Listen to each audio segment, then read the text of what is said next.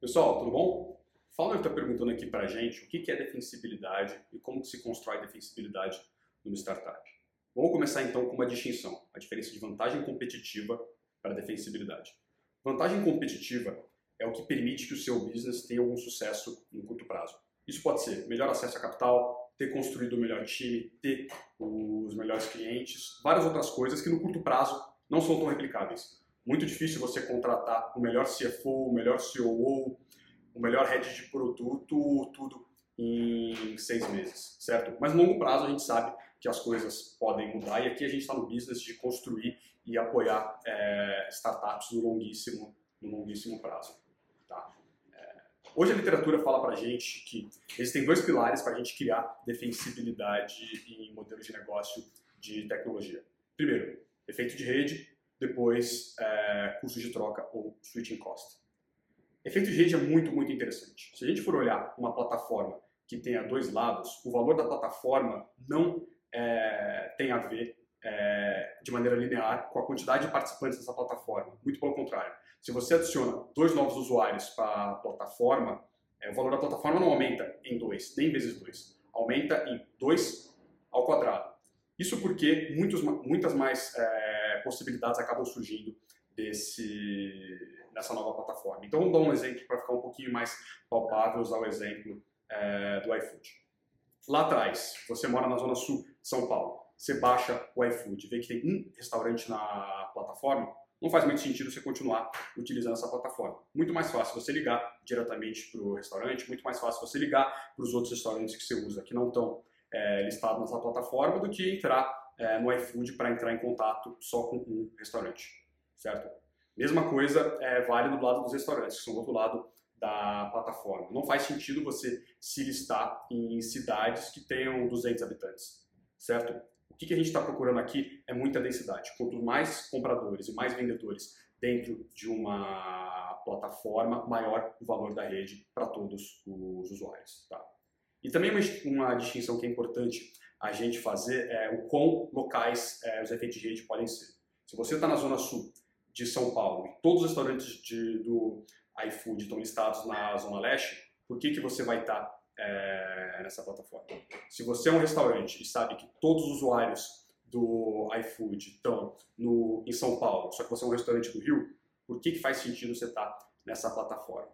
Outra distinção importante também de marketplaces. Eles podem ser é, geográficos, mas eles também podem é, focar em é, interesses, certo? Se você é jogador de futebol, é óbvio que você vai para a plataforma que tenha é, o maior hall de produtos relacionados a futebol. Você vai querer comprar chuteira, bola, camisa do seu time. Você não vai atrás de uma plataforma que venda produtos de bebê. Então tem muito valor para ser construído aí também. Então por que, que efeito de rede acaba criando é, defensibilidade? é muito difícil para um novo entrante no mercado competir com as plataformas que têm o maior é, número de ofertas.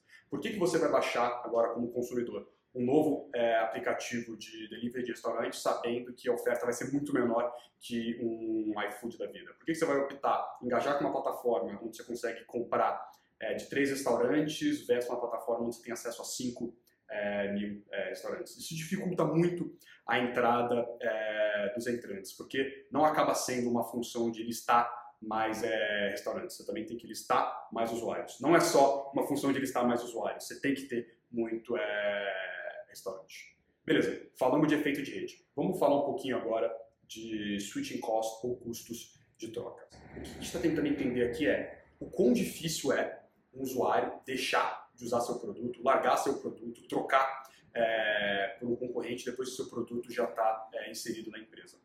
Vamos assumir, por exemplo, que você é um CTO e 90% dos seus developers usam é, uma determinada plataforma.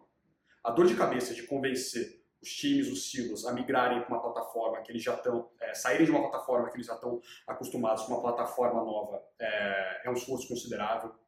A migração é, também é um esforço considerável.